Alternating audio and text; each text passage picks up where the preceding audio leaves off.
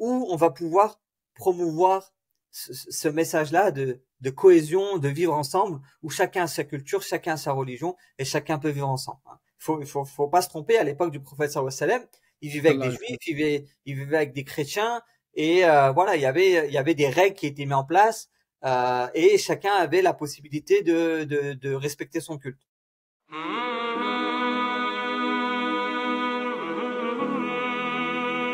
Assalamu alaikum wa rahmatullahi ta'ala barakatuh et bienvenue dans votre émission, le HB3 Show, l'émission qui met en avant les musulmans qui excellent dans leur domaine de prédilection. Aujourd'hui, nous avons un frère. Soit présente-toi pour les gens qui ne te connaîtraient pas. Salam alaikum tout le monde. Euh, j'espère que vous allez bien. Merci Hatek pour, euh, pour l'invitation. Donc moi, c'est Swat, Swat Gursu. Euh, je suis consultant en management de l'innovation et je gère une structure qui s'appelle Muslim Ambition Booster de Startup qui vise à promouvoir l'entrepreneuriat innovant et la culture de l'innovation au sein de la communauté musulmane. Mashallah. Alors mon frère, tu as un prénom qui n'est pas commun. Dis-nous, tu es de quelle origine? Je suis turc.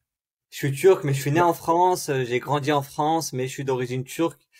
Euh, voilà, je viens, je viens du d'une ville qui s'appelle Chanli Ulfa. Il n'y en a pas beaucoup de Ulfa en France aussi, qui est à la frontière syrienne. Je suis à environ entre 50 et 200 km de, de la frontière syrienne. D'accord, mashallah.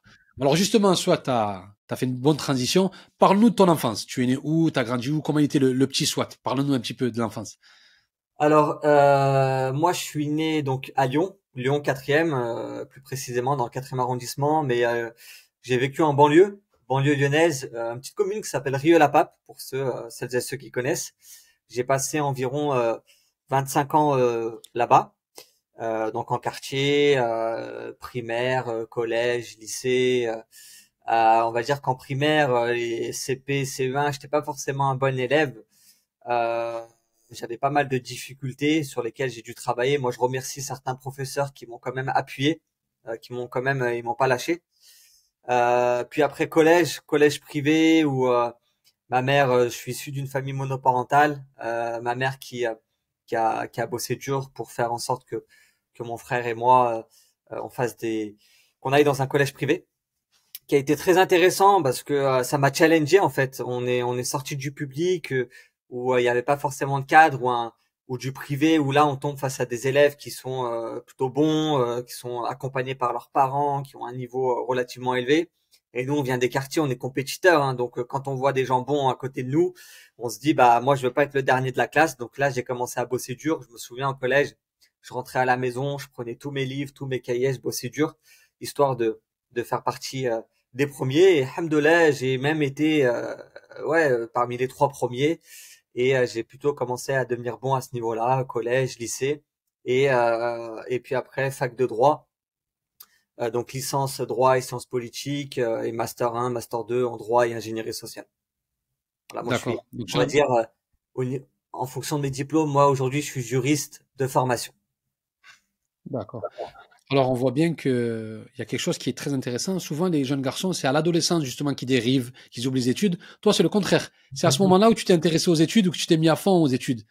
C'est ça, exactement. C'est euh, c'est vrai, bah, le, le fait, en fait, d'avoir fait un collège euh, privé m'a fait beaucoup de bien. Euh, je pense que si j'avais fait un collège public, surtout que nous, à Rieux-la-Pape, euh, il y avait le collège Maria Casares, qui était un des, à l'époque, un des plus dangereux de France parmi les trois plus dangereux de France. Et du coup, je sais que si j'avais fait un collège public, je pense que j'aurais pas fait autant d'études que j'en ai fait aujourd'hui. Donc là, je remercie euh, ma mère hein, euh, euh pour euh, pour les efforts qu'elle a fournis pour euh, pour nous mettre avec mon frère dans le collège privé où c'est là où on a commencé à travailler, à se challenger et voilà et à, à sortir un petit peu de nos zones de confort. Puis l'université là aussi, j'ai beaucoup apprécié hein, ce que ce que j'apprenais le droit. Et, et en fait, c'est en dernière année d'études où j'intègre un peu l'écosystème startup parce qu'on voit de plus en plus des personnes. Moi, j'ai fait euh, j'ai fait bah, 25 ans d'école pour euh, devenir initialement avocat. Et euh, bah, c'est au moment où je commençais à préparer le concours d'avocat que là j'ai tout j'ai tout quitté pour passer à autre chose parce que je découvre l'écosystème startup euh, de par mes études, je commence à comprendre comment ça fonctionne. Et là je me dis hop je mets tout de côté et je me suis focus depuis dans le dans l'écosystème startup. D'accord. Je vais revenir un petit peu en arrière avant de parler vraiment de, comme tu as dit, des startups et la fin de tes études. Euh, quelles ont été tes occupations? C'est-à-dire que, d'accord, il y a les études, mais tu étais plutôt artiste, sportif. Tu, il s'occupait comment, le jeune soit? Sportif. Euh, sportif. sportif. C'est ce que je disais un petit peu euh, tout à l'heure. Euh, on est issu des quartiers, on est un peu compétiteur, on fait tous du foot en club. Voilà, on y va. Généralement, les jeunes dans les quartiers sont plutôt bons, donc on avait un bon niveau. Euh, J'étais relativement sportif. Hein. Dès qu'on sortait de l'école, l'objectif c'était d'aller jouer au foot. Euh, donc on allait, euh, je passais beaucoup de temps à jouer au foot euh, en club. J'ai fait 15 ans de, de foot en club. Euh, et puis, ben, blessure du footballeur, ligament croisé. j'aurais pu devenir, j'aurais pu devenir pro comme on, comme on le dit. ligament croisé et voilà. Depuis, depuis le sport, c'est un peu de temps en temps. Comme ce matin, je suis allé courir un petit peu. voilà, c'était surtout ça, le sport, les amis, le travail et voilà. Alors, je sais que pour les Turcs, le football, c'est très important. Quel club tu supportes? Euh, Moi, je suis plutôt Fenerbahçe en Turquie. Fenerbahçe, d'accord. En Turquie, ouais. Ok. C'est de famille, non? Comment? C'est de famille, non? Ça, se transmet de famille, non? Ouais, pas, pas forcément, pas, pas dans mon cas, parce que moi, ma famille, elle est plutôt de Galatasaray. Euh, moi, j'ai été plutôt Fenerbahçe par rapport à, à, leur parcours en Ligue des Champions à l'époque, même si c'est plus le cas aujourd'hui euh, pour les Turcs. Et euh, bon, finalement, après, moi, je suis beaucoup plus. Hein, mon club de cœur, ça va être le Real Madrid. Ah, merci, merci beaucoup. Ah, ça fait plaisir qu'un invité me dise ça. ah, c'est vraiment the club, c'est mon club de, de cœur où vraiment je suis épanoui dans dans celui-ci. Il y a pas mal de Turcs qu'on joue en plus. Ouais, aux îles, euh, aux îles qui a eu une très bonne période et, et d'autres effectivement. Aïn. Ouais, ouais. Euh, Altintop. Altintop, Altintop. Il y a, il y a, il y a certains joueurs qui ont fait des, des bonnes périodes, d'autres qui euh, qui sont passés un petit peu euh, par la petite porte, mais euh, mais mais quand on prend Ozil, il a fait une très très bonne période au Real Madrid et ça a fait plaisir, ça a fait plaisir. Exactement. En tout cas, ça fait plaisir de recevoir un, un Madristas là dans l'émission. Il y, en a déjà eu, hein. t'es pas le premier, il y en a déjà eu, mais qui le, le déclare comme ça, comme d'un coup là, hein, par surprise là, c'est la première fois, donc je suis content. Alors, alors comme tu as dit, euh, on a on a parlé un petit peu de, des études, on a parlé aussi du, du, sport. Quelle est ta relation avec l'islam là, dans, dans, ton évolution là? Tu peux nous parler un petit peu de ta relation avec l'islam?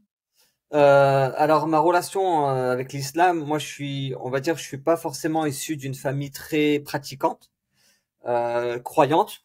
Euh, bien évidemment, mais pas forcément pratiquante. Et, euh, et subhanallah, moi, euh, ça s'est fait tout seul. Euh, j'ai commencé à m'intéresser de plus en plus à la religion euh, au collège. j'ai commencé à m'intéresser. J'avais un ami au collège aussi qui priait et j'allais. Il habitait juste derrière chez moi, donc j'y allais de plus en plus. Son, son père me proposait de temps en temps de prier avec eux. Des fois, je disais oui, des fois, je disais non. Mais je commençais à m'y intéresser de plus en plus. Et on avait un petit livre à la maison euh, que j'ai commencé à feuilleter.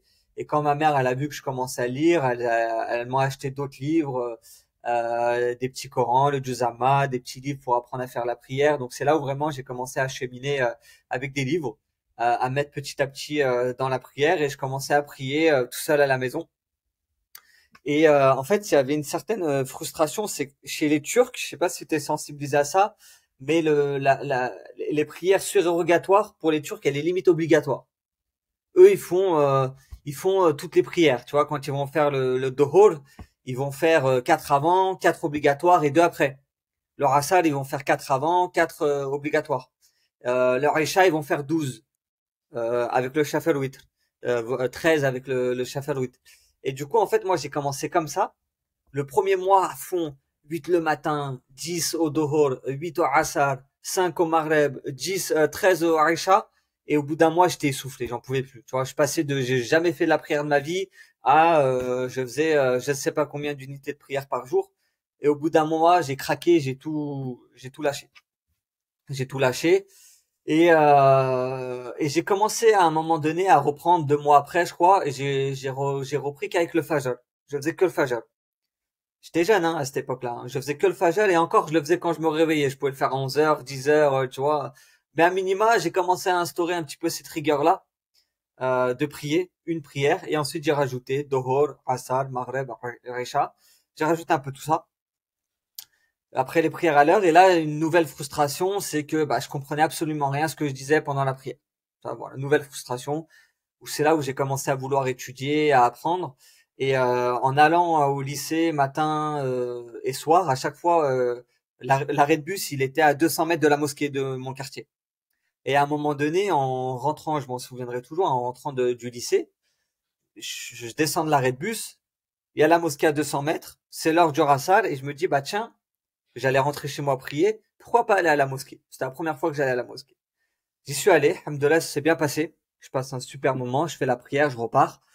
Euh, voilà, après j'ai commencé à prendre la dynamique, j'essayais de plus en plus d'aller à la mosquée. Et puis un jour, il y a, j'avais pris une habitude, c'était après le rassal, je faisais deux unités de prière sur rogatoire. Et il y a un frère, il vient me voir hein, au bout de deux semaines, il me dit euh, Smakou euh, j'espère que tu vas bien. Euh, voilà, je me permets de venir te voir parce que j'ai vu qu'après le rassal, régulièrement, tu faisais deux unités de prière. Euh, je voulais t'informer que euh, au niveau, il, il, a vraiment mis les formes, c'était super bien. Il s'appelle Habib le frère, je le remercierai toujours. Il m'a expliqué qu'après le rassal, il y avait plus de ce prière surrogatoire jusqu'au Mardeb, etc.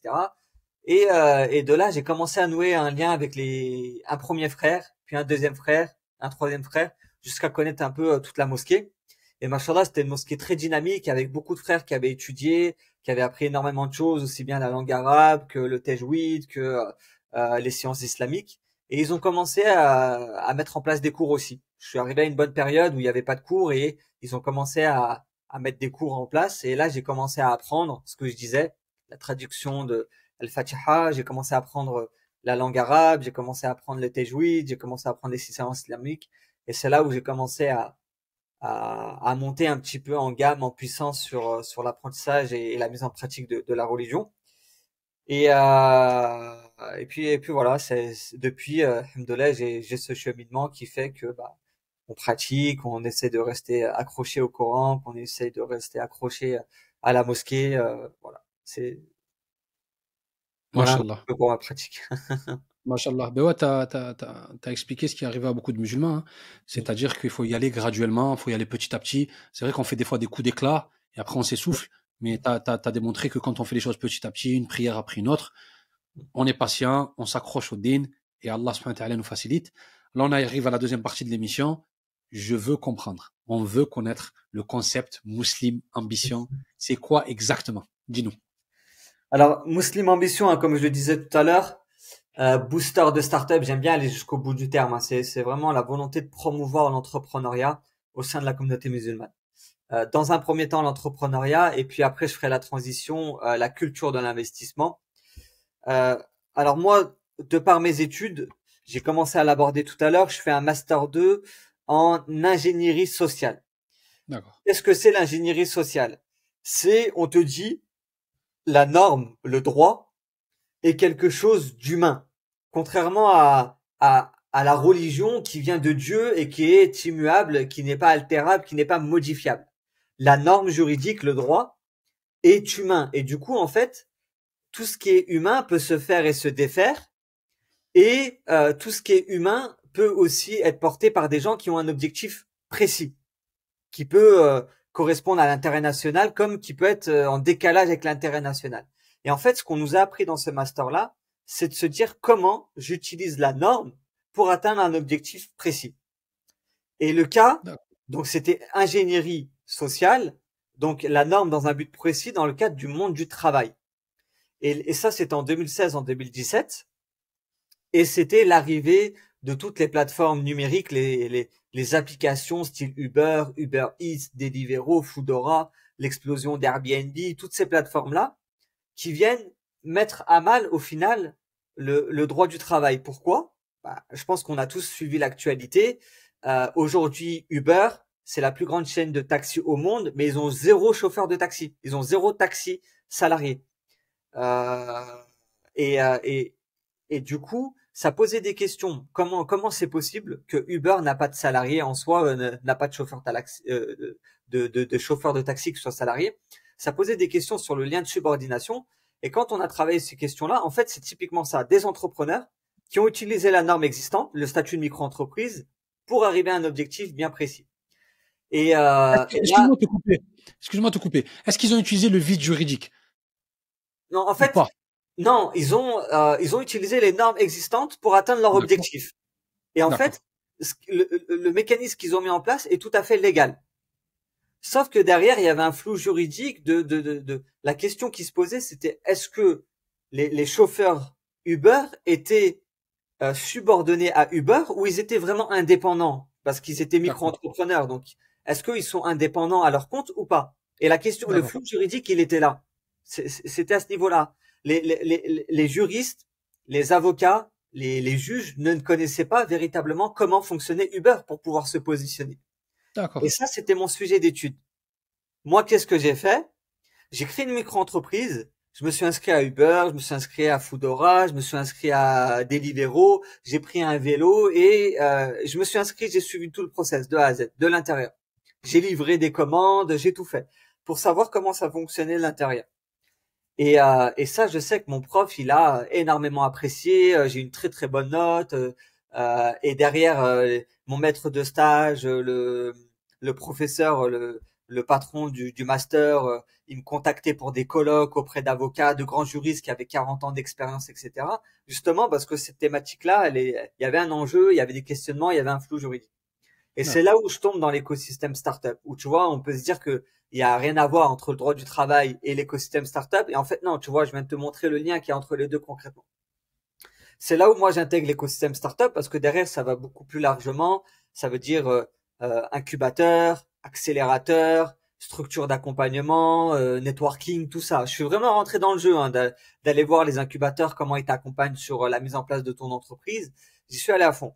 Et là, je découvre un, un, un univers où je me régale, je m'amuse, c'est magnifique. Je vois des gens qui, littéralement, comme j'aime à le dire, ils changent le monde.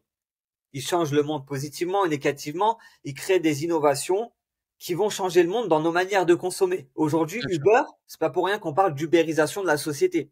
Bien sûr. On a ubérisé la société parce que nos tendances de consommation ont changé. Maintenant, il y a le drive, maintenant il y a la livraison euh, du pain à la maison, des œufs à la maison. On veut euh, que les choses aillent plus vite. On se déplace de moins en moins en magasin. On a les trottinettes électriques, euh, voilà. on a les marketplaces. Donc, il y a vraiment une ubérisation de la société dans notre manière de consommer. Donc, ce que je dis souvent, c'est que les entrepreneurs changent le monde. Et qu'est-ce que moi je vois, c'est que dans cet univers où il y a des entrepreneurs qui changent le monde, il n'y a pas de musulmans. Il n'y a pas de musulmans. Ça, c'était en 2016.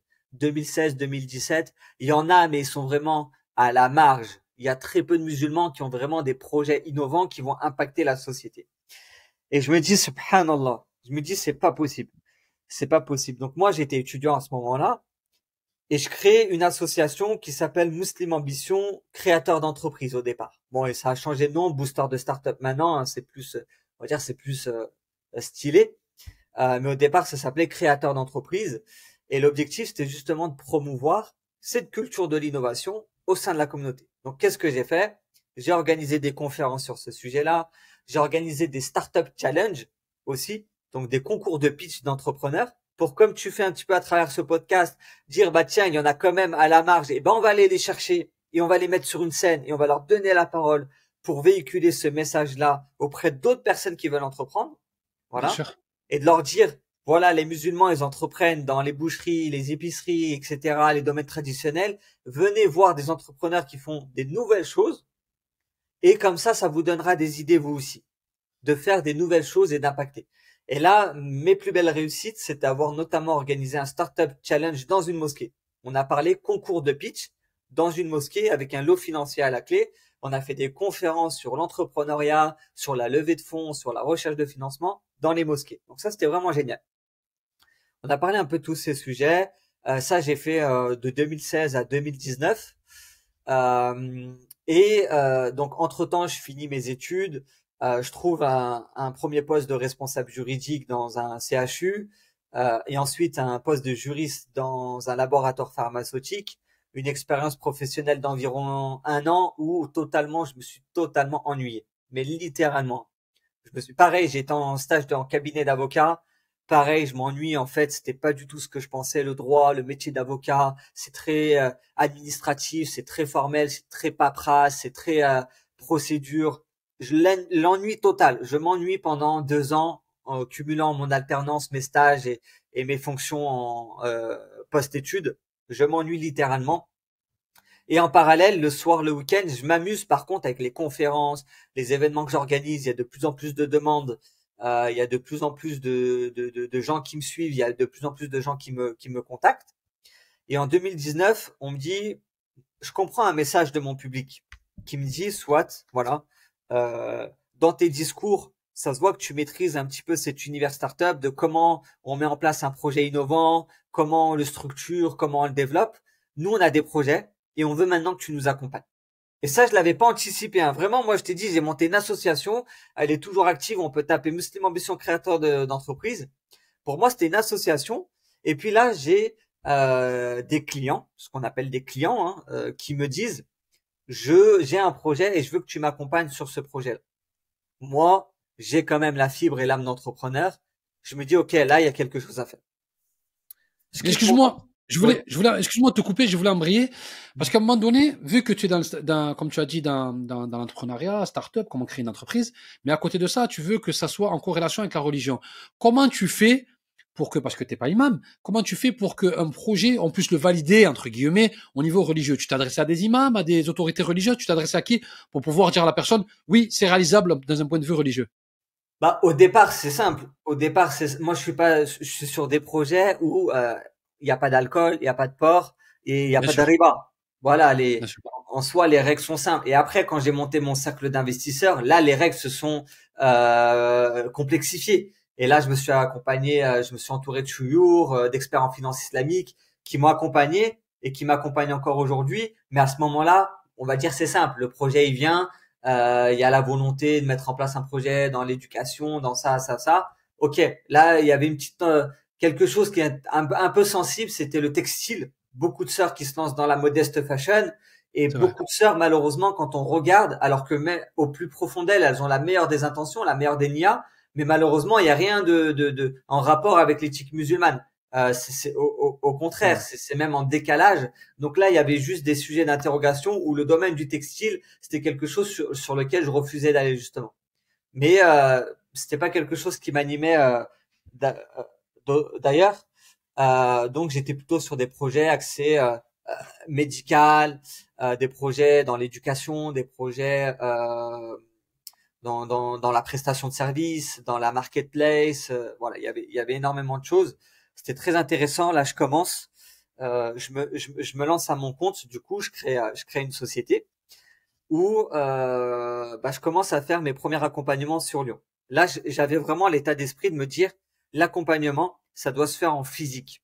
C'est euh, j'ai besoin d'avoir la personne en face de moi, j'ai besoin qu'on travaille ensemble. C'est du conseil, je vais l'accompagner sur sa démarche de développement de son projet, adéquation euh, euh un projet, structuration du projet, étude de marché, étude quantitative, qualitative, business plan, stratégie de com, etc. Je l'accompagne.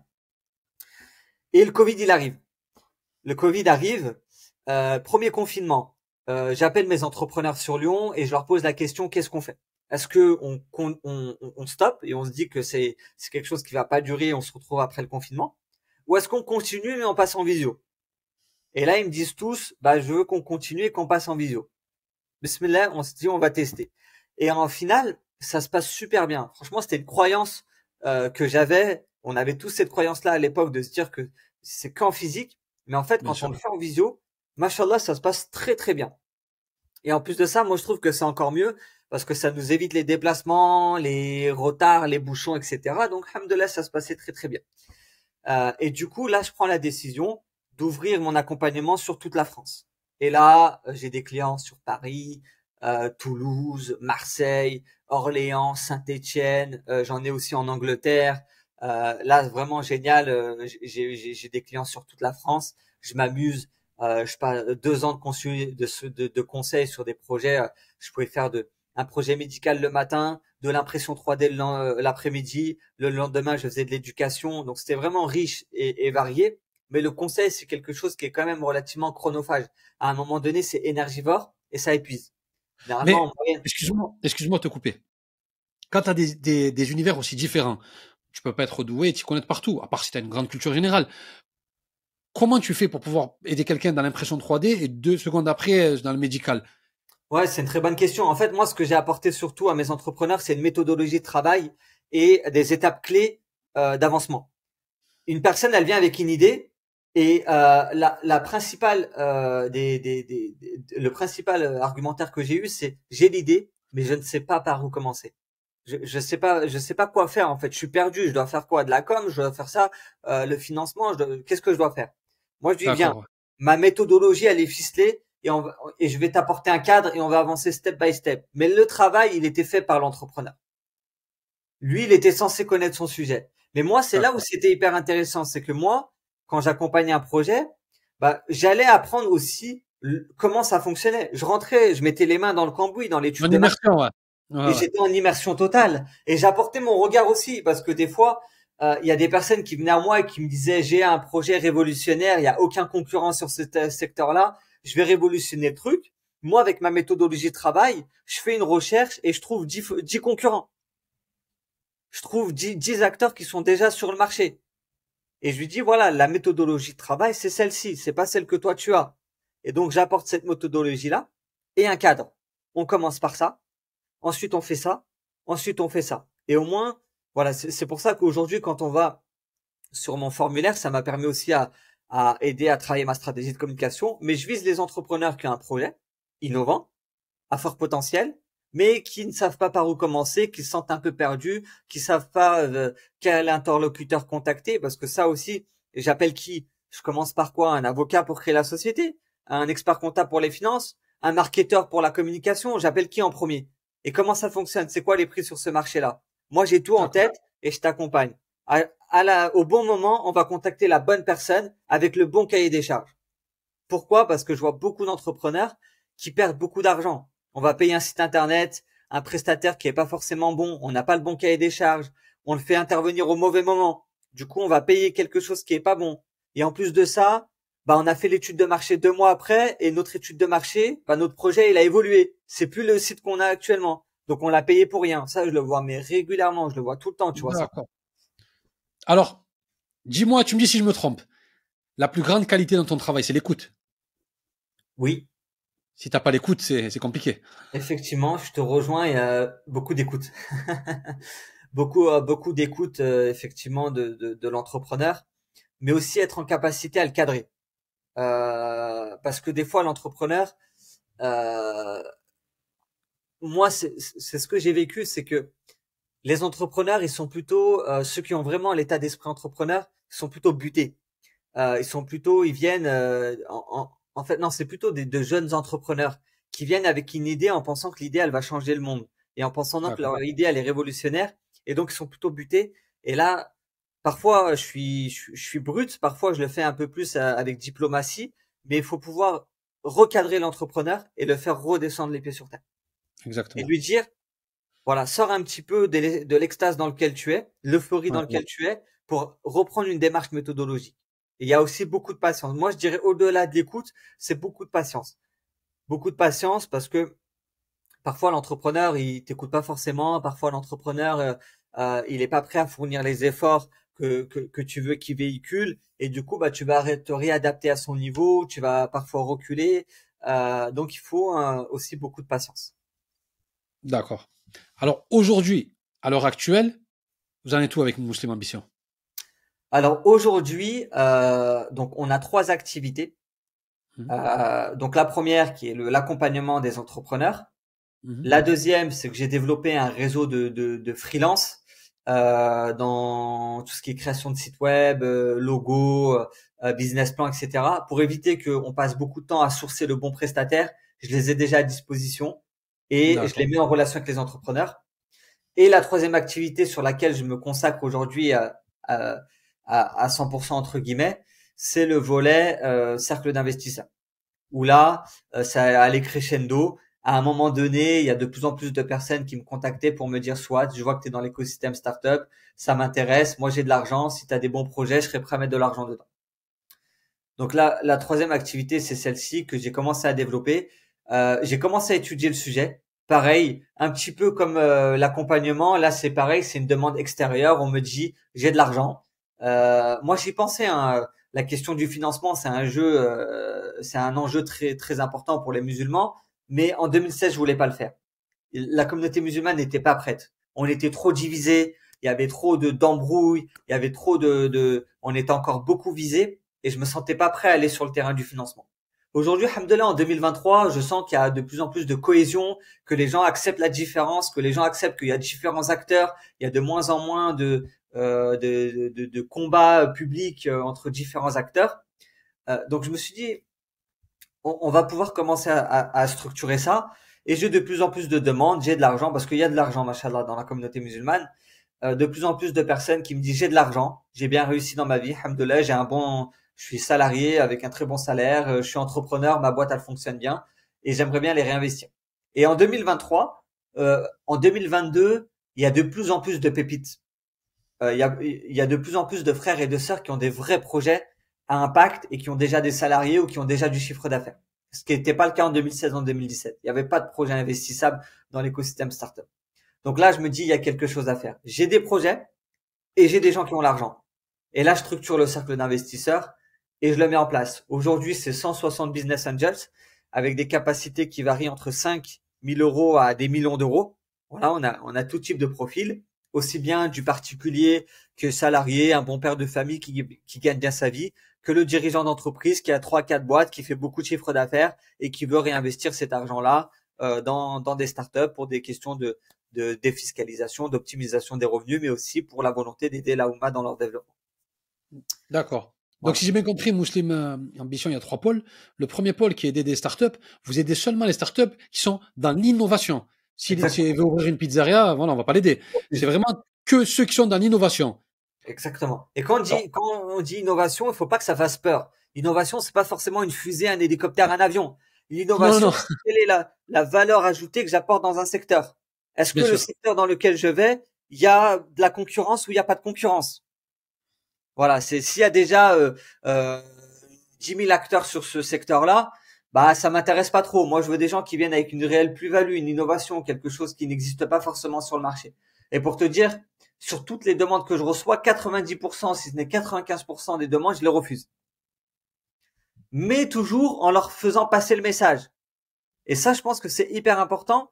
Et je me dis, il y a un moment donné, je me posais la question, mais est-ce que c'est judicieux de passer autant de temps avec des gens que je vais pas prendre, qui vont pas me payer? Et hamdoulilah, en ayant fait ça de 2019 jusqu'à 2022, quand je vois le, le, le, message est passé et qu'en 2023, fin 2022, le nombre de projets innovants que j'ai dans le marché, je me dis, hamdoulilah, j'ai bien fait. Parce que le message est passé.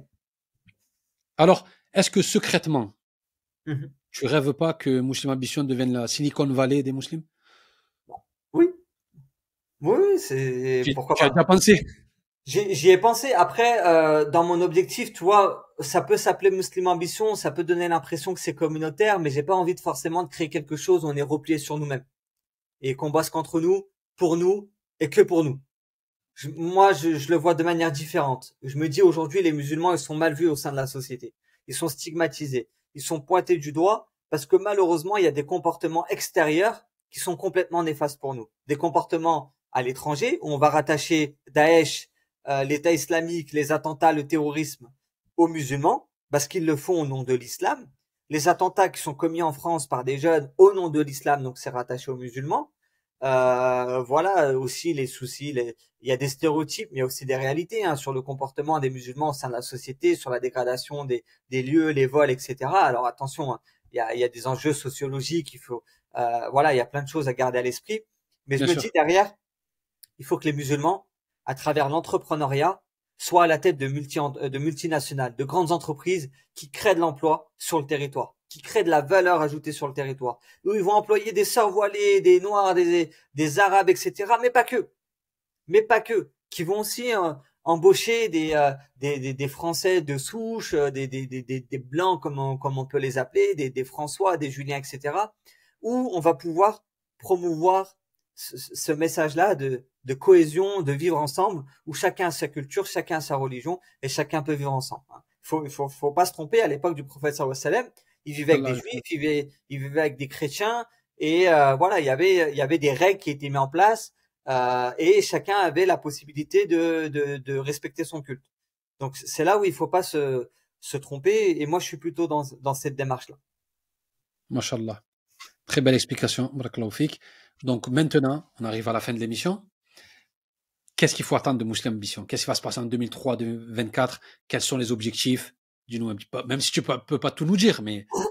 Alors là, euh, tu vois, je te disais au départ, promouvoir l'entrepreneuriat innovant au sein de la communauté musulmane. Ça, alhamdoulilah, je veux pas m'en vanter, mais j'estime que le travail et la, mission a été accomplie. On a réussi à faire passer le message. Maintenant, le bouche à oreille fait son écho. Maintenant, les vidéos qu'on a fait, le contenu qu'on a fait, fait son écho. Maintenant, j'ai un deuxième enjeu, c'est de promouvoir cette fois-ci la culture de l'investissement. Faire en sorte qu'aujourd'hui, il y a beaucoup d'argent dans la communauté musulmane. Nos parents, c'était des grands épargnants pour des logiques sécuritaires. Aujourd'hui, nous, hamdoulah, on a de quoi manger, on a de quoi, on, a un toit pour dormir, on a de quoi se vêtir, on a de quoi partir en vacances. Pour beaucoup de musulmans, hamdoulilah, il faut qu'on développe ce mindset-là. L'épargne aujourd'hui n'est pas une bonne gestion de notre argent. On peut en faire quelque chose. Et la démarche islamique, l'éthique musulmane, c'est de la réinjecter dans l'économie réelle, au service de l'économie réelle, de la création de la valeur ajoutée. Et c'est là où on doit travailler. Donc mon objectif concrètement, c'est de me focus sur ça, d'avoir aujourd'hui le plus grand réseau d'investisseurs, de pouvoir leur proposer des projets innovants à fort potentiel et impact. Et derrière, donc là, il y a le volet très pratico-pratique, mise en relation avec des entrepreneurs investissements. Mais d'un autre côté, eh ben, il faut se former sur ces sujets-là. Parce que c'est quand même l'investissement dans les startups quelque chose de très risqué. Voilà, c'est un des actifs d'investissement les plus risqués. Donc il faut se former sur ces sujets-là. Il faut comprendre. Il faut être sensibilisé. Donc là, il y a des enjeux d'explication, euh, de transmission de l'information euh, sur lesquels je vais travailler. Ça va être mes objectifs pour, euh, pour la suite, Inch'Allah. Inch'Allah, en tout cas, qu'Allah vous facilite. Ça a l'air d'être super intéressant et poignant. Donc, on arrive à la fin de l'émission, mais avant de, de, de, terminer, mon frère, je vais lancer l'annonce que je lance d'habitude avec la sœur Anne-Françoise Robic et Ahmed Zeynoun qui travaille pour l'association Moon Voice, c'est une association qui aide les enfants qui sont les enfants de la lune, qui ont la maladie des enfants de la lune, ils peuvent pas s'exposer dehors, comme vous le savez, sinon ça peut attaquer leur peau. Donc on a lancé une cagnotte. Alhamdoulilah, elle a avancé. Je vous la mets en description. Peu importe où vous, trouvez, sur YouTube ou un podcast, je vous la mets en dessous. Vous donnez ce que vous pouvez. Aucune au monde n'a réduit une richesse. Si vous pouvez donner un euro, vous donnez un euro. Si vous donnez 10 euros, vous donnez 10 euros peu importe, mais en tout cas, voilà, c'est pendant la saison 2 de, de HB3 Show jusqu'au mois de juin. Et à la fin, Inch'Allah, quand on aura la totalité, on redonnera ça à Anne-Françoise Roby, qui est la référente France pour Moon Voice. Et elle va donner la cagnotte à Ahmed Zinoun, qui est là-bas à Fès, qui fait un travail extraordinaire avec son équipe de Moon Voice pour aider ces enfants, des enfants qui ne peuvent pas sortir, des enfants qui peuvent sortir que la nuit, vous imaginez, qui ne peuvent pas vivre leur vie d'enfant pleinement. Donc, on est là, Inch'Allah, une petite cagnotte pour qu'ils puissent acheter des masques, des lunettes, des pommades, etc., etc. Parce que c'est bien de mettre en avant des musulmans, c'est bien de parler d'islam, mais il faut ici aider les plus démunis, aider ceux qui souffrent. Et l'islam nous enjoint à ça. Euh, je vais te laisser le mot de la fin. Barakallah, fik, mon frère, merci énormément. On a traité un sujet dont on n'avait pas l'habitude de traiter au HB3 Show.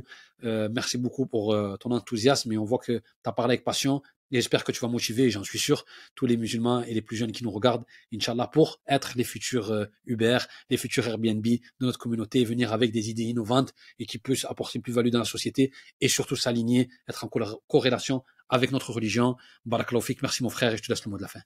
Merci à toi de, de m'avoir invité et de, de, de m'avoir permis de transmettre l'information.